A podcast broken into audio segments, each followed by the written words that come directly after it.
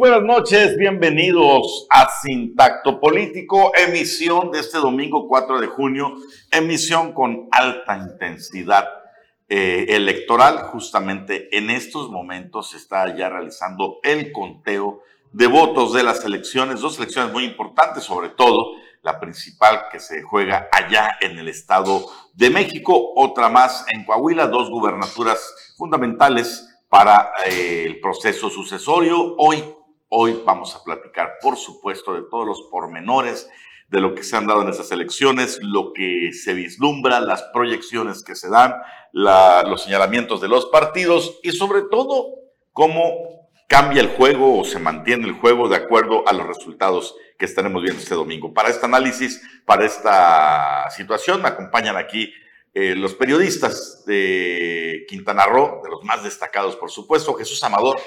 Buenas noches, Ángel. Buenas noches, Ángel. Buenas noches a los televidentes. Y efectivamente, este, la elección del Estado de México de Coahuila es el laboratorio para el 2024, la madre de todas las batallas de la presidencia de la República y los resultados que fluyen hoy en día, pues efectivamente da margen para que los analistas y los que nos dedicamos a, a esta situación podamos divagar. Y por supuesto también nos acompaña Ángel Ramírez Hernández.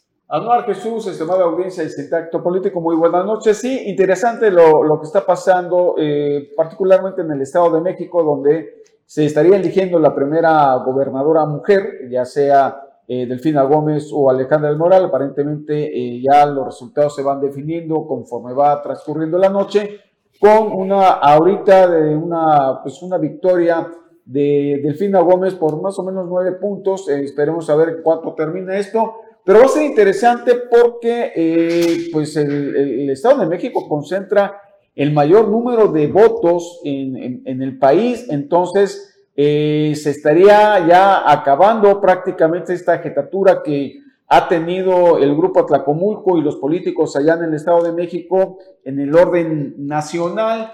Y pues esperar eh, si esto se confirma, lo que sí ya prácticamente está confirmado la victoria de la alianza del PRI allá en Coahuila y bueno, pues de aquí lo que venga en adelante. Bueno, podemos hablar ya de dos escenarios eh, poniendo las cosas en claro a pesar de, diversas situaciones. ¿eh? No son oficiales, pero ya podemos. No son oficiales, pero ya podemos decir claramente que en Coahuila el PRI arrasó. ¿no? Eh, con Son 27 puntos de Manolo Jiménez eh, tuvo una ventaja abismal sobre, la, sobre los candidatos opositores que iban pues, de Morena, el senador Guadiana, un pésimo candidato, hay, hay que decirlo. El PT iba por su lado, el Verde por su lado, y aunque usted lo sume, lo que obtuvieron los tres, aún así no le llegaron a la votación de Manolo Jiménez, que está arriba del 50%. Pero fíjate, pero fíjate, Anuar, nos habla de algo, que aún siendo Guadiana el más débil, aparentemente de los, de los opositores al PRI, eh, Guadiana es el que le sigue los pasos al del PRI. Pero no es, no es, Guadiana, perdón, es Morena, al final. lo, que tú quieras, lo que tú quieras. Al final todo lo que represente Morena va a ser, más que Morena, va a ser eh, Andrés Manuel López Obrador. Quiere decir que si no hubieran hecho esta jugarreta, eh, el Partido Verde y, el Partido del Trabajo, eh, evidentemente ahorita, digo, si, si unen los, los, los, votos no, no, no, no le llegan al del PRI, pero si hubieran eh, salido como un, como un grupo opositor al PRI, sí hubieran ganado. Nada más con una diferencia tuya. Sí, pero es que hay una... La jugarreta no fue del PT y del es Verde. es que la situación fue, La jugarreta fue de Morena. Así es. Ahí la situación, al final, sí, la situación, la candidatura original era para el candidato del Partido del Trabajo. Él debió haber sido el candidato de la Alianza Morena Verde en Coahuila. Y con él estaban los momios muy a su favor. Quizás desde un principio casi manejaban un empate técnico entre los dos, entre Manolo y el candidato del PT. Cuando sucede esto y, Morena eh, postula al senador, pues obviamente de ahí comienza a desprenderse todo. Y, y la gente de Morena pensó que con el paso de las campañas, eh, de la campaña, perdón, iban a minorar o iban a reducir el, el, porcentaje, cosa contraria, no sucedió eso, al contrario, incrementó su ventaja Manolo, que al final de cuentas lo vimos hoy. Sí, ya después entró una, una desesperación, Mario Delgado, para comprar. Que hay que entenderlo desde otra perspectiva, porque, vamos, yo invito a que no olvidemos el análisis previo. Desde el principio estaba en el conteo y en la negociación perder Coahuila para la alianza de Morena a cambio de debilitar la alianza opositora en el Estado de México. Era la prioridad. Es un análisis comprobado. La orden vino de Palacio Nacional de debilitar al candidato de Morena, Humberto Guadiana, al separar al Partido Verde y al Partido de Trabajo. Fue algo premeditado. Que ahorita se quiera disfrazar de otra manera por otro tipo de intereses, eh, pero el hecho es que fue premeditado y eso logró que Alejandra del Moral, que no era tampoco la candidata más posicionada, ni la más visible, ni la de mejores momios, recordemos que el PAN y PRD se quejaron de la candidatura de Alejandra del, Moral que impuso el PRI, fue para allanarle el camino a Delfina, para bien o para mal, finalmente el plan salió porque Delfina Gómez hoy estaría triunfando en las urnas más o menos con un 10%. ahorita está con un 9%. Ah, hay, hay, una discusión. Ángel Ramírez dice que va a ser menos de un dígito.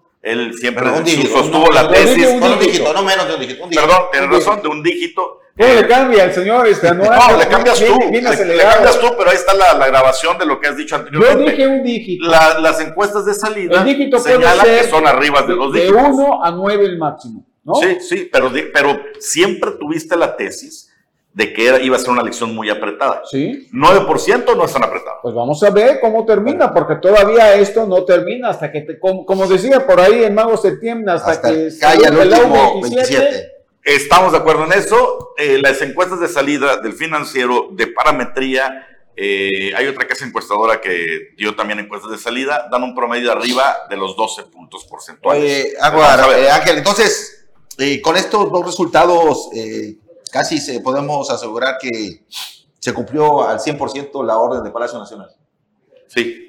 Es que, es que no hay nada. No al 100%. A, ver, esta es una tesis, porque tampoco puedes decir que, que esto fue premeditado, porque no hay algo que te diga, a ver, no hay algo que te diga, es que es especular, es especular, no hay nada, no hay nada que te diga que esto es así es, obviamente no va a suceder eso, pero yo creo que eh, finalmente, eh, no sé qué tanto eh, hayan puesto de acuerdo en, que cedían Coahuila por el Estado de México, porque la pelea yo la veo todavía, aún la veo cerrada, si no es la mejor candidata Alejandra del Moral, este, pues ahí se va acercando, porque créanme que ponerse contra un monstruo, en, lo que representa en este momento Andrés Manuel López Obrador en popularidad y en todo lo que tú quieras, y sacar eh, hasta los yo, yo sigo, insisto, que en un dígito, pero aún con dos dígitos, como dice Anuar, 12 puntos, enfrentarse a un monstruo, ah, carajo.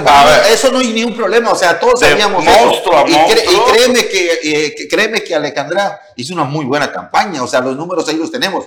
La situación que al final de cuentas, yo sí reitero y comparto la, la postura de Anwar y de varios amigos, de varios colegas, que fue una negociación, ¿sí? Bien, jugaron a perder Coahuila, o eh, digo, a perder Coahuila para ganar el Estado de México y no estaban viendo el adversario de Delfina.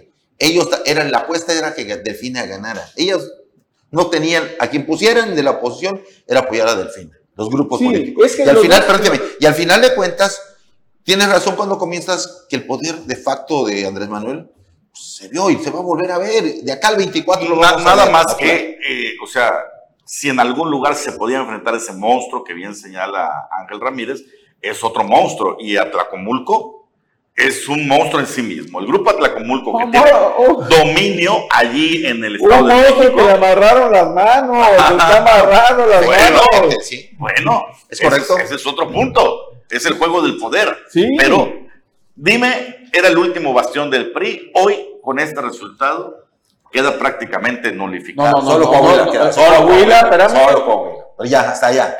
No vas a comparar. No, no, no, por supuesto que no. al Estado de México. Por supuesto que no, ¿no? El Estado de México estamos hablando de el segundo estado que genera más recursos después de Nuevo León. Sí. Sí, hay riqueza, hay poder. Era el bastión del prismo, era donde estaba la fortaleza económica. Hoy históricamente. La fortaleza política, más allá de la económica, la fortaleza política. A ver, vamos a, vamos a, yo les hago una siempre ha sido la, la, económica. la, económica. Ahora, yo les hago una pregunta.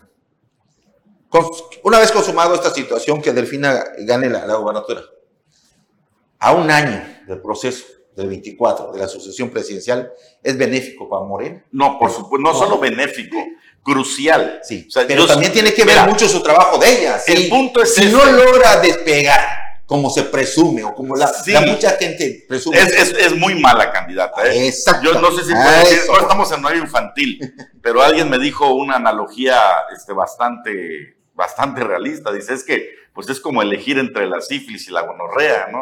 No sabes cuál, a, qué irle, o sea, las, son igual de malas las cosas. No, no, pero, pero eh, tan malo es el Pinto como el Colorado. Guadiana estaba. No, no, no, ah, no, no, estamos hablando del Estado de México. Estamos hablando del Estado de México. O sea, que, si Alejandra de Morales es una candidata débil, Delfina tampoco era es brillante, al contrario, salió muy mal de la. El, comentario va en ese tenor. O sea, ¿qué tanto le puede ayudar a la 4T y a López, a López Obradorismo, Delfina como gobernadora? Para la elección del 24. vamos va a tener 6, 8 meses. Vamos, vamos a ver. Vamos a ver. Pero esta primera prueba era crucial. Porque imagínate, yo siempre, yo siempre puse esta tesis. Si el Estado de México se pierde, cuidado. ¿eh? Sí, sí. O sea, la, sucesión Andrés Manuel se le, iba, se le iba de las manos. Se le iba de las manos. Ahí ya iba a haber la posibilidad, por ejemplo, Marcelo Ebrard de decir, bueno, me voy. no las tienen todas consigo, veo para qué me alcanzan, me voy por este lado. Sí, per, sí, sí perdían. Y si aún ganando, con, por ejemplo, un 5, 4, 3%, cuidado también. O sea, te habla de una debilidad estructural. Entonces, el presidente necesitaba ganar con solvencia. No sé si el 10%, 9%, 11%, que es un buen porcentaje, no sé si se va a ganar con solvencia. Es un buen porcentaje en una contienda, eh, eh, eh, digamos, normal. Pero no, es lo que quisieran. Pero no es lo que quisieran ellos. Ahora, yo me pregunto, bajo este triunfo, digamos, que obtenga Morena, es Delfina Gómez, una, va a ser Delfina Gómez una gobernadora que pueda asumir los controles eh, absolutos, digamos, para, para preparar a una presidencia en el Estado de México? Es que esa es la pregunta. Es casualmente es lo que estamos debatiendo con Agua. O sea, ¿qué tanto podría ayudar Delfina Gómez ya siendo gobernador al, proyecto de López Obrador en el 24? Eso casualmente, es la pregunta. Yo creo, yo, Jesús Amador, lo veo muy difícil porque al final de cuentas eh, la maestra parte eh, de una simple realidad. Es haber sido fiel escudera del, de, López, de Andrés Manuel López Obrador. No, no, es, no pertenece a un grupo político de tradición. Entonces, hay que ver cómo le van a integrar su gabinete, o sea, es el esquema de López, ¿no? El 90% de lealtad, 10% de capacidad. Ahí lo que yo veo es precisamente, eh, no sé quién puede ser su secretario de gobierno o la gente que, que, tras Babelines esté eh, detrás de ella, detrás del poder, un poder detrás del poder, que finalmente sea el que gobierne, que finalmente sea el que haga la estructura política, es decir, eh, tener, tender la cama, generar las condiciones para que desde el Estado de México se pueda estar dando eh, el triunfo eh, de Morena en 2024. Sin embargo, más allá de lo que se vaya a pasar, que eso es, es una incógnita, la veremos, ¿no? Que, lo que sí sabemos que va a tener manga ancha para operar ya en el Estado de México, en la Ciudad de México, Andrés Manuel López Obrador. Tiene a dos alfiles suyos, sí. Claudia Sheinbaum y Delfina. y Delfina. Estamos hablando de dos estados, dos entidades que concentran ¿cuántos millones de votantes? 40, 30, 35 millones de votantes, ¿no? Que es lo que, con lo que ganó Andrés Manuel López Obrador. Para, que, para que veamos lo que significa lo que significa tener el control de la Ciudad de México y del Estado de México. Entonces, era fundamental, primero que nada, ganar una elección histórica, sí, por un sentido, porque el PRI nunca había perdido en el Estado de México. Ahora, no nos vayamos con el canto de las sirenas. ¿Por qué? Porque la participación ciudadana también importa. Y la participación ciudadana en el Estado de México ahorita lo están dando por encima del 50%, 51, 52%. 53, Sí, esto no nos dice todavía, eh, nos dice de un abstencionismo brutal pero es algo, el margen que se De hecho, 52% hasta se me hace alto. 53% para, para es mucho. La, ¿eh? tradición. No, pero con eso.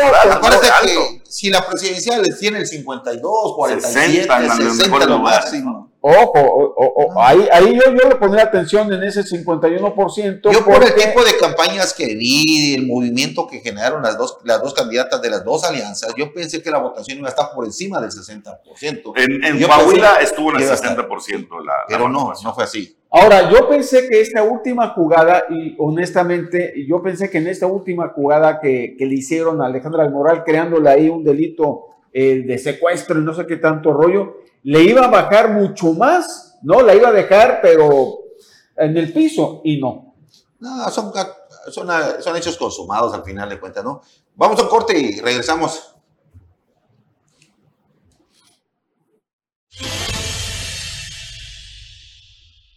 Pues continuamos aquí en Sintacto Político, completamente en vivo este domingo 4 de junio. Y bueno, pues eh, difíciles las cosas, evidentemente, como en toda elección, las dos candidatas se proclamaron ganadoras. Nada para confirmar las elecciones, el PREP del Estado de México habla de que hay una participación del 46%, casi 47%, participación ciudadana. Eh, en este momento le está dando eh, 43% de, de, votos a, a, Alejandra y 53% a Delfina. O sea, 10%, 10 de, de distancia hasta el momento. Entonces, pues ahí está.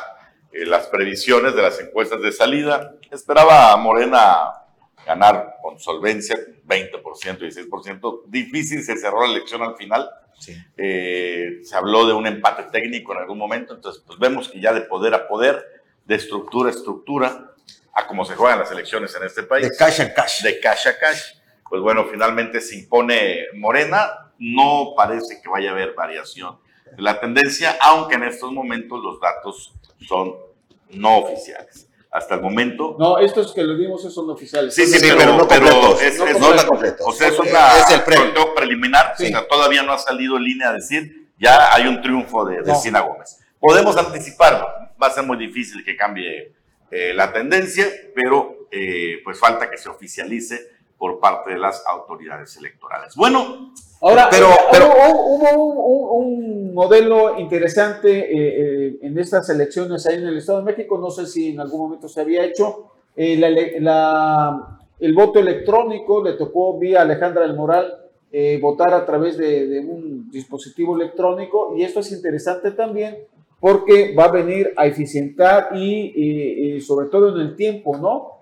Reducir el tiempo de, de que se emitan ya las cifras, digamos, totales y oficiales. Totalmente de acuerdo, nada más que somos bien mal pensados los ciudadanos. Sí. Y nos ponemos a pensar si esos votos electrónicos no son manipulables, ¿no?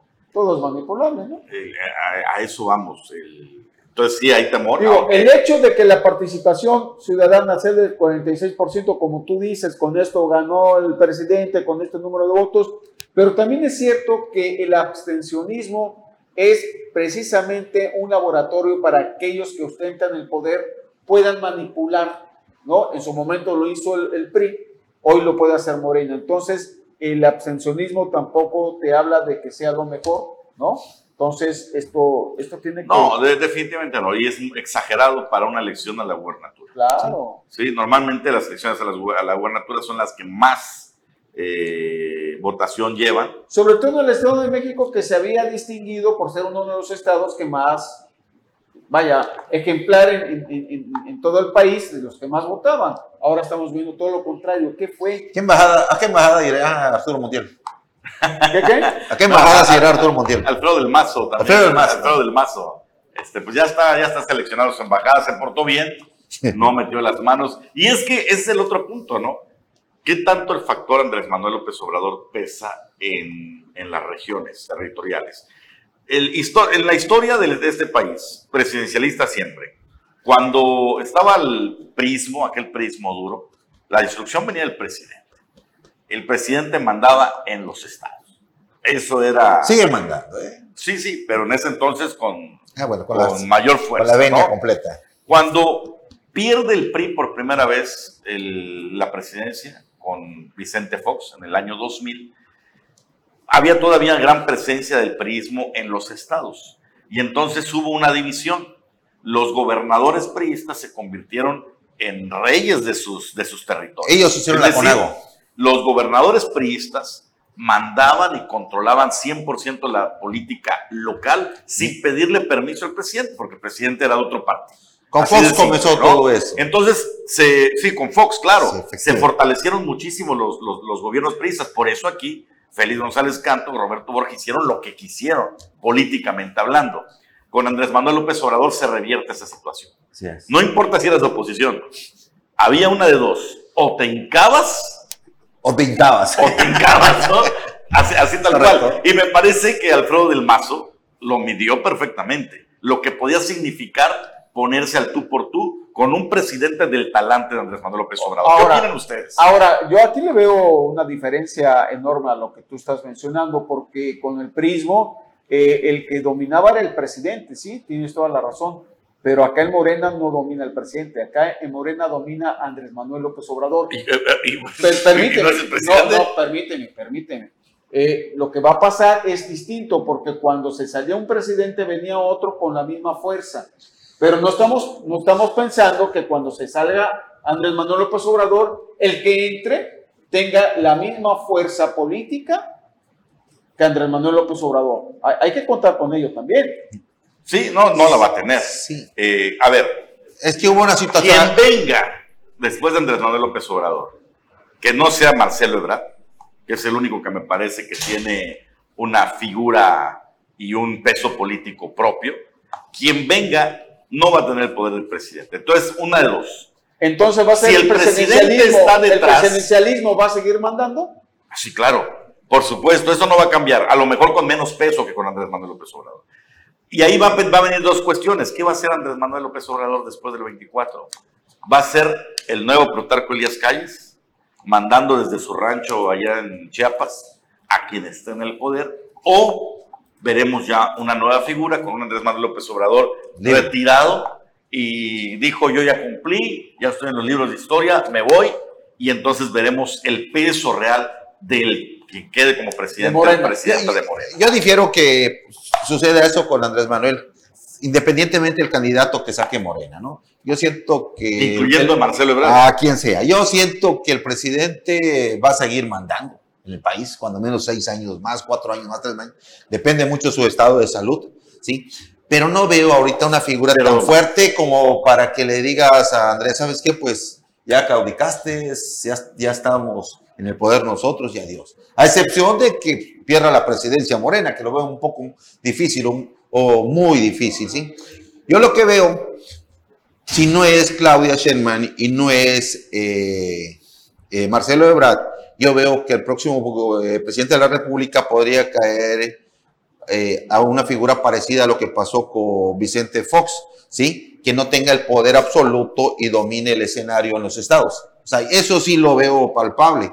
No veo a gente con mucho poder, a excepción de esos dos que le dije, como para que digan el presidencialismo está por encima de, las autoridades estatales. Ese yo lo veo muy difícil. ¿eh? Es, es, una, es una incógnita total. Yo no sé, eh, yo no sé si va a seguir mandando Andrés Manuel López Obrador. No sé si las condiciones históricas y políticas del país estén para que haya un Plutarquito, ¿no? con toda la genialidad que, que pero es que lo, fue es que el, el, peso de Andrés Manuel, lo sabemos. Es fácil, pero tú sabes, tú sabes que estás en el poder. A ver, vamos a, vamos a verlo aquí a nivel local. Eh, el mejor espejo que podemos tener fue el de Félix González Canto y Roberto Borges.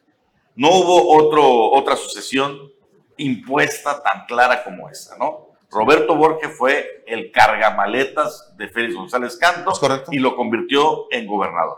Sí, vimos Cuando fue gobernador, no se quiso sacudir Roberto Borges la influencia de Félix González Sí. ¿Lo logró? Esa es la otra cosa. No, muy difícil, no. no, había, no, había, el peso político para lograrlo, eh, con todo respeto. Yo aquí lo que veo eh, en la figura de Andrés Manuel López Obrador, la veo con más legitimidad y la veo con más popularidad. Sin embargo, los números, y es a donde yo voy, y se van reduciendo en cuanto ya los votos porque cuando el PRI era el PRI, el PRI arrasaba por 30, 40 puntos. Entonces, aún estando en el, en el punto de la popularidad y con todo el poder político, no le está alcanzando para tener esos, le alcanza para ganar, o claro, y eso es importante, lo es todo, el, triunfo, pero para tener es, esos números que llevan de ventaja, porque ya sin él, las cosas no van a ser iguales. Pero Ángel, ya vas a tener otra gobernatura, ya tienes 22, vas y, a tener 23. Y, la gobernatura más importante. O sea, ahorita, yo, sí lo veo como un yo, yo, siento que ahorita con esto, eh, si se confirma el, triunfo en el Estado de México, yo siento que Morena y sus aliados van a partir una posición inmejorable para la presidencia de la República. Totalmente. ¿Cuál es la situación que, que puede eh, permear o que pueda eh, diluirse, diluir el morenismo o el López Obradorismo? Que los las, corcholatas que no resulten eh, agraciadas se rompan el pacto y se vayan con la oposición. O sea, alguno de esos descorcholatas que traiga un poco de poder con estos números que tiene la oposición se va. hoy en día, entonces puedan jugarle algo. No les va a alcanzar, pero, efectivamente. Pero, exactamente, pero ahí está el detalle. O sea, si, si el triunfo hoy hubiera sido para el PRI, se le sale de control la asociación. Sí, sí. Se le sale del control. ¿Por qué? Porque ese panorama lo van a medir. Vamos a ponerlo claro, ¿no? Eh, eh, la, única corcholata que puede cambiar las circunstancias sería un señor llamado Marcelo Ebrard, canciller del país y que además también ha recibido mucho poder por parte del presidente. Es decir, no es que está limitado, ha podido hacer grilla a lo largo y ancho del país, ha tenido la autorización y la bendición del presidente para postularse, sin embargo no parece ser el favorito de él para sucederlo. Él tiene que hacer sus cuentas, sus cálculos. Tiene la invitación abierta por el PRI, por Movimiento Ciudadano, por el Partido Verde.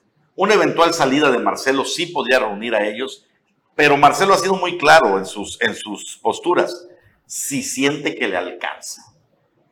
Hoy, si el PRI hubiese dado el golpe en el Estado de México, entonces las sumas y restas hablaban de que un candidato opositor fuerte podría derrotar a Morena. Pero al perder va a limitar a las propias corcholatas a dar el pensando que con, si, si, si esto se mantiene en un dígito, yo creo que la posibilidad no está tan remota. Pudiera ser, ¿no? O sea, mientras más cerca esté el, eh, del, ahora, el otro, ahora, el otro tema también hay que decirlo, y es el tema que ha tenido también este, muy, muy espantados a, a los morenistas, la salud del presidente. Sí, porque ya le queda un año, ¿no? Menos, menos. Sí, pero eh, teniéndolo con vida, eh, el presidente motiva. Y sigue siendo eh, el, líder moral del movimiento. Vámonos un corte, regresamos con más.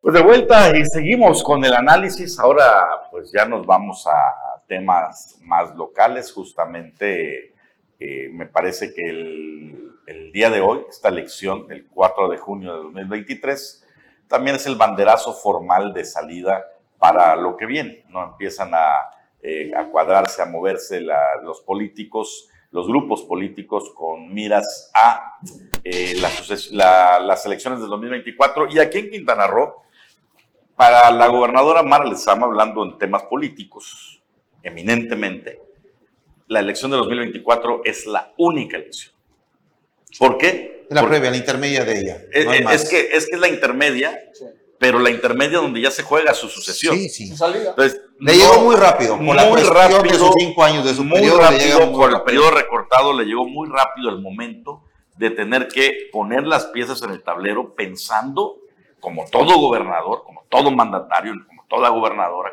pensando en lo que viene para el 2027. No tienes que tener, dar seguimiento a tu proyecto de tienes que tener también quien te, quien te cuide tus espaldas.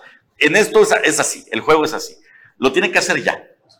En esta, en esta situación política, ¿cuánto poder tendrá la gobernadora Mara Lezama en este escenario para incidir en las decisiones que tomará la alianza aquí en Quintana Roo para el 2024? Yo creo, pero eh, salvo su mejor opinión de ustedes y obviamente de los televidentes, yo creo que si no, eh, al 100%, yo creo que la mayoría tiene para decidir.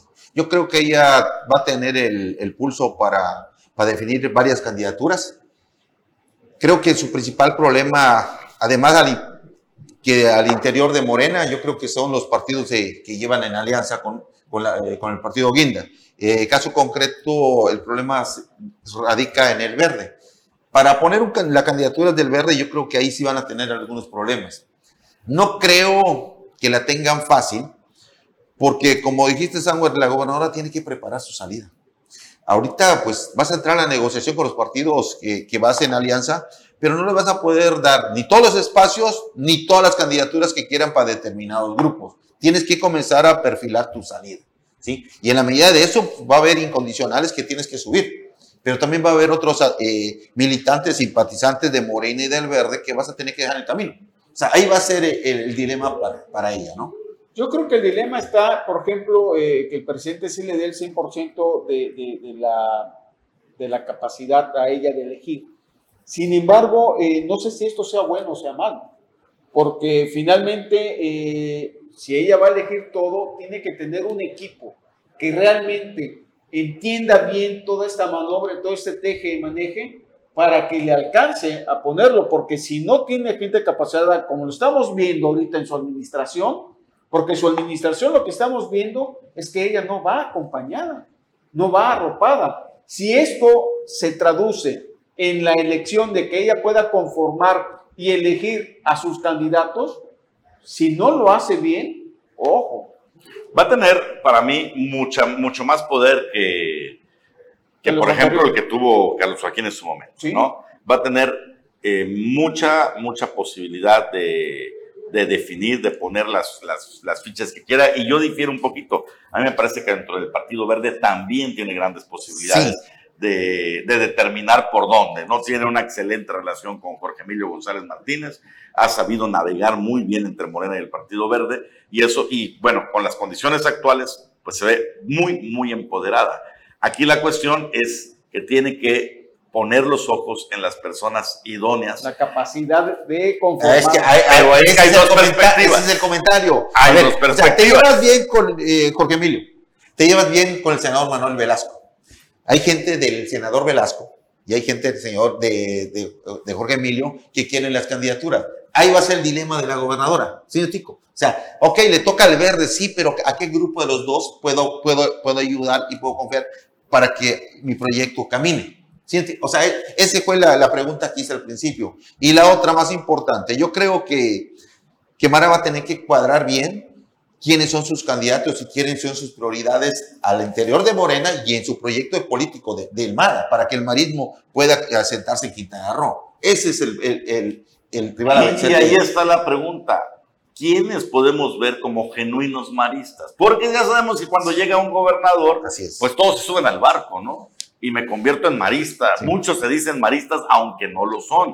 Por ejemplo, ahí tenemos a, a Hugo Alday Nieto, a Julián Ricalde Magaña, a Isaac, a Isaac Yanix, tenemos a, al propio Ricardo Velasco. Ahorita todos les preguntas, todos te dicen, no, soy marista, pero no están siguiendo ni la línea, ni las instrucciones, ni las indicaciones del marista. Ahora, esa es una. La otra es que ahorita usted está mencionando, por ejemplo, Jesús está mencionando a, a los dos grupos del verde. ¿Y los de Morena? No, ah, es que en Morena hay cuatro, hay cinco grupos. A ver, están los fundadores. Cada corcholata tiene su grupo. A ver, para no, empezar. no, para empezar. Pero, pero acá en Quintana Roo hay cuatro o cinco grupos. Están los fundadores, están los medios fundadores, están los, los agregados que llegaron antes de la campaña, están los agregados que llegaron durante la campaña y están los agregados que llegaron después de la campaña. Cinco grupos. Y, y los que vienen. ¿Ok? Pero lo que dicen es que hay un montón de situaciones al interior de Morena que tienen que solucionar. Pero. ¿Y si se va, ¿y si se va al verde solo? Mm, es un poco difícil. En pero la mesa, se puede, pero se puede. No, no, no. no, no, no, no, pero es difícil. A menos que haya una ruptura nacional. Está en el escenario. No, no, a ver. Y la ruptura era que perdiera Coahuila. Mira, yo he hablado con gente del verde de los dos grupos y en ambos dice que la, la alianza aquí está amarrada sí, para 24. Va a haber, los dos va, grupos, va a haber dos municipios parciales. Bueno, de manera eh, preliminar, José María Morelos, cada quien por su candidato. Y la, eh, también existe la mesa de negociaciones que también va a jalar. Porque podría ser no le importa a nadie. ¿no? eso. O sea, para ser claros. Bueno, esa es la situación. Pero el problema real, lo que comenta Sanguar es cierto. O sea, ¿quiénes en verdad son maristas? Yo te puedo decir, Anaí, Alberto Batum, Humberto Aldana, y párale de contar.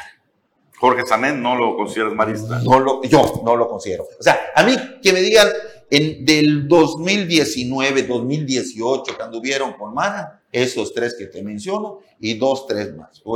uno de ellos es el Topo, que, comenzó a andar con ellos. ya se, reveló, ya se reveló. el por eso te digo. Entonces, el, el, Hugo sí se dice. ¿Perdón? El Hugo Alday sí se dice marista. Todos se dicen maristas. Tú también te vas a decir marista haciendo No, pero, a ver. Todos, todos, ahorita todos son maristas. Es el problema. Pero ¿cuál es la realidad, no? O sea, ¿cuál es la realidad finalmente? Y acuérdate que ellos sí tienen memoria dentro. Y, no, pero aparte, ella tiene que medir muy bien, eh, la gobernadora, si los maristas le conviene tenerlos solo porque han estado acompañando o si prefiere tener figuras que no son maristas, así con toda la etiqueta, aunque ahorita se la pongan, proyecto. pero que le abonen al proyecto. Hemos visto, por ejemplo, que eh, Sanexa, muy cercano a, su proyecto don Artemio Santos, con toda su experiencia, y que ha traído a gente del priismo que para él son confiables y que para él dan resultados. Y ahí vemos, por ejemplo, un eh, Ángel Rivero, como secretario particular. No es, es marista también ahorita. Si le preguntas, también va a decir que es marista. A la María Eugenia Córdoba Solera, la exdiputada, es la, una de las operadoras políticas, o sea, de Morena y del marismo. Es que ahí es donde yo te digo que es lo difícil, en la manera de, le van a dar, sí, toda la, la, responsabilidad de elegir, pero la responsabilidad estriba en cómo conformar el equipo que realmente, como dice Anuar, le cubra las espaldas. Es que en el argot político quintanarroense dicen coloquialmente que el pastel está muy grande en Quintana Roo, que salen muchas rebanadas y se lo van a dividir. O sea, aquí hay que ver eh, hasta dónde la gobernadora va a permitir. porque, al final de, porque al final de cuentas la gobernadora tiene que buscar algo, lo que dijo algo. O sea, tienes que comenzar a preparar tu salida. Son, son dos cosas, porque es importante. Todo gobernador, gobernadora que llega al poder empieza a tener un proyecto de 20 años, ¿no? Todos quieren eh, el seguimiento de la trascendencia de... Es normal, es un principio de poder. Por un lado. Por otro lado, no te puedes permitir que llegue un enemigo político. Si no, pues ya vimos lo que pasa, ¿no? Pregúntale a Hendrix. Pregunta, no te puedes permitir que llegue un enemigo político. A eso nos referimos cuando tienes que ver a alguien que, cuando menos, no se vaya a lanzar en tu contra, ¿no? Tienes que proteger. al favor. Oh, exactamente. Eh, eh, tienes que proteger, digamos, tu administración de esa manera. En el mejor de los casos, trascender tu administración. Eso es lo que se va a buscar. Lo buscó el grupo Cozumel, no lo consiguió, más, más allá de Roberto Borge, eh, en gran parte por las actuaciones de Roberto Borge. Lo buscó en su momento, bueno, todo, todos los exmandatarios, pero muy pocos han sido exitosos en poder poner a quien ellos quieren. Muy pocos delfines han llegado. Son dos nada más, para mí. El que dijiste hace rato, Félix con Beto Borge. Totalmente. Y Pedro Joaquín con Roberto Borge Martín. ¿Sí? Eh, solo esos fueron nada más. De ahí fuera, Mario quiso poner a, Polanco, a, Polanco. Eh, Félix, eh, digo, Hendrix quería poner a su compadre al Cerri, que al final de cuentas no pudo por la figura del Chacho y tuvieron que poner. Miguel Borges, al, que menos quería era Mario Villanueva. Así es. Quería aquí no, a Joaquín González, Castro. González Castro. Y efectivamente. Ah, finalmente han sido muy pocos los que han logrado eso, ¿no? Entonces tendrá esa posibilidad eh, la gobernadora Mara Lezama sí juega bien sus fichas sobre el tablero. Porque el principio, la, gran el, principio de la administración no, hay, no hizo una buena elección. Y si ese es lo que va a trascender, uh, La gran ventaja que tiene Mara Lezama a comparación de los anteriores ocho gobernadores es de que hoy en día no vemos oposición en Quintana Esa es una de las grandes ventajas. Que también puede ser eh, algo muy difícil. ¿eh? Algo muy difícil, eh, vamos a dar una pausa.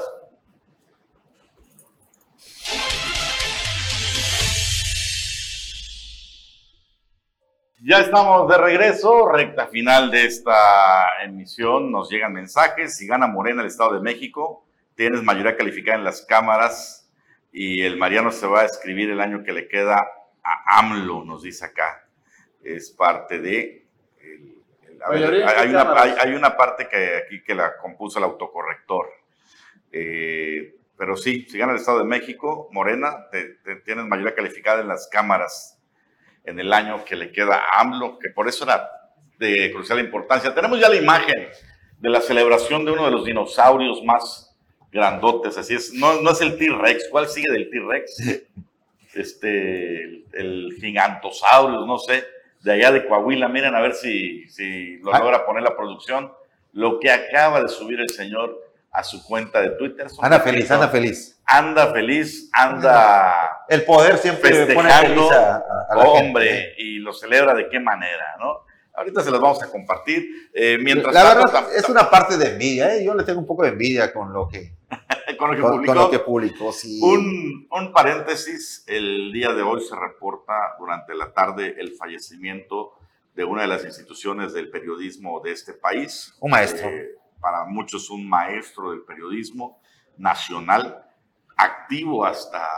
Incómodo hasta- para los obradorismo al final de cuentas. Al principio no, después sí, y, a- y el propio presidente dice hoy en su despedida, en su Twitter, que fue su gran amigo, nos referimos a Ricardo Sí, Rocha. Pues no sé si No, es mismo no, no, porque. Ricardo Rocha cuando lo confrontó le Sí, dijo que ajá, era hasta, mi amigo. hasta Sí. ido a comer- había ido a comer Sí, a su casa. Así es, ¿no? y después dijo que le había dado la espalda. Yo, yo tuve la oportunidad de trabajar con él. Cuando estuve en Televisa, tuve la oportunidad de compartir micrófono con él y creo que el gran referente periodístico, porque acuerden que en esa época moverse en el periodismo no era fácil como ahora. No, pero yo, y yo- su gran referente de él es Aguas Blancas. Sí. Sí. Bueno, pero a- además de eso, yo, yo hago una referencia. Apenas estaba, estaba hace 20 años, 25 años, y me sorprendió lo que hizo porque rompió un tabú en el periodismo político. Fue el primer periodista de que entrevistó al candidato a la presidencia de la República, eh, el panista Vicente Fox Quesada. Fue el primero a nivel televisión que lo Con que- autorización.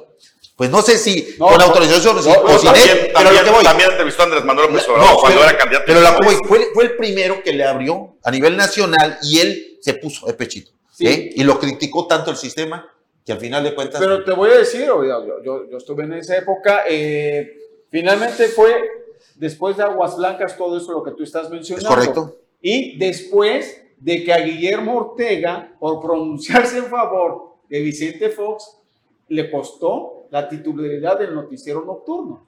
Entonces ya él después, con su, eh, digamos, su personalidad, su liderazgo dentro del periodismo, pudo hacer, pudo hacer esto, pero evidentemente respaldado desde la, la- presidencia de, de- de noticieros. Entonces... Igual eh, tuvo un sí, programa eh, nocturno, ¿no? Tuvo un en programa vivo, nocturno. en vivo. en vivo, No, para además- gente grande, Para- eh, para los gente domingos grande. en- a las 2 de la tarde, ¿no? En vivo ahí inició precisamente... Broso, eh, ¿no? También no salía ahí con él en No, algún momento. No, ahí eh, que en él precisamente eh, incursionó a dos jóvenes periodistas, uno es Adela Micha y otro es eh, Julita Lucambio, que, que inician con él ese programa de en vivo que era los, los, si no mal me recuerdo, los viernes, comenzaba de 12 hasta las 6, 7 de la mañana, me tocó a mí este, seguirla porque eran programas realmente espectaculares, eran un programa de revista Pues que en paz descanse. política, ¿no? Pues que en paz que descanse. en paz descanse. Eh, Eh, producción, ya tenemos la, la foto. Ya, ya, ya, ya la tienen. Aquí está la celebración Ahí está. virtual de Rubén Moreira, uno de los patrones. Pero es indio el hombre, ¿eh? Vea, Ah. a mucho orgullo. ¿Qué tal? Esa es una micheladita, ¿eh? Mira, Sí. se ven ahí los, las Ah, es un clamato, ¿no? Clamatito. Es un clamatito. Un ojito rojo, no Sí. sé. Qué envidia, pero Y envidia. la nada verdad. más remata. Yo feliz, pues cómo no va a No, estar pues. feliz el dinosaurio, ¿no? Regresamos al poder. Eh, sí, Rubén Moreira, Humberto Moreira, el clan de los Moreira. ¿Cómo, cómo fíjate, la, figura de estos reyes. hermanos era Humberto eh, Moreira, pero ¿cómo logró Rubén borrar El la hermano. figura de Humberto? Sí, profesor. Porque el bueno era Humberto. Mire, eh, esos son de la mafia magisterial, Ajá, pero y, en serio. y- y lo trajo ahí como diciendo, bueno, aquí está mi hermanito, pero ¿cómo el hermano logró borrar a Humberto? Es capacidad por encima La de mafia todo. sindical de aquí de Quintana Roo palidece ante, No. ante estos personajes. No, Definitivamente. Oye, y otro que reapareció esta semana, y pues ya se ve y se anticipa que lo vamos a ver en la, en la boleta. Amigo Roberto 24, Palazuelos. fue tu amigo y candidato Salvador de Quintana Roo, Ángel Roberto Palazuelos. Tenemos la imagen que se tomó justamente allá en Coahuila, donde andaba también el, campaña. el dirigente de, de Movimiento Ciudadano aquí en Quintana Roo, el doctor José Luis Pech. Parece que ya limaron las perezas, parece que ya son cuates. Recordemos que... ¿Será que lo volverán a Ahí vender? está, ahí está. ¿Será que lo volverán a vender? Si la venta vale la pena, sí, ¿eh? Si yo, la vale lo que pena. me pregunto, ¿será que Palazuelos quiere ir de dos? No creo, va a ser muy diferente. Lo mismo, pero no, le- no te extraña, Pech pasó lo mismo a, a través de, de Maribel eh, Villegas. fue el segundo de la fórmula, que, Senado. Que, Peche se vende para eso. Yo creo, sí, pero yo creo que. el otro localito junto al. Yo creo que al final de cuentas, eh, la carrera del doctor, lejos de la senaduría, yo más bien lo veo que, que está buscando aliados para ser candidato a la presidencia municipal de Solidaridad. Yo creo que por ahí quiere caminar el, doctor. Hay que ver cómo le llega, a ver si le alcanza no, pero no nada más tiene senaduría, no, no, nada más tiene senaduría, tiene panadería, tiene... Ah, bueno pizzería, tiene todo. Roberto Palazuelos ha tejido una red de apoyo en Tulum. Enorme. Enorme, ¿eh? Y además trae una. Yo te lo dije, me decías que no. no. No, nunca te he dicho que no. Ah, no coincido en otras cosas contigo.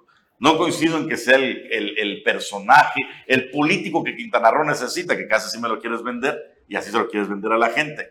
Pero sí, el señor ha tejido unas alianzas muy, muy fuertes con los hoteleros de Tulum.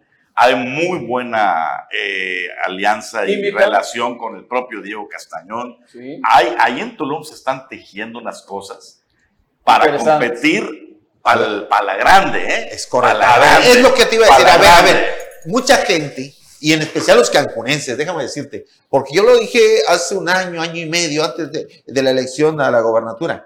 Yo dije, una vez que se destape Amara Lezama, ¿sí? el grupo Cancún, llegando al poder, va a ser invencible. Pero créeme que he visto andar y están dando tumbos. No se ponen de acuerdo el grupo Cancún. Está caminando el, el grupo de Mara, ¿sí? que es muy diferente al grupo Cancún porque no están tejiendo fino.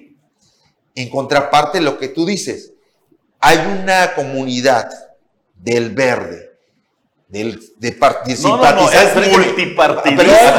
Permíteme, permíteme, permíteme, de simpatizantes y militantes del verde, pero con el cuaco del sector empresarial y de juventud que están caminando muy fuerte. Y no solo es Tulum, Quizás llamemos a Tulum como el epicentro, pero es la zona norte donde están caminando. Ahora, lo que estás diciendo que la oposición se está gestando y se está, están haciendo... Al interior de Morena. Recuerden que no yo... Al interior de No debe ser oposición, porque al ser multipartidista... Porque ellos lo que buscan es poder. caminos, exactamente. pero, pero, pero, hay, hay un hombre y hay una figura que yo se los dije desde hace dos años.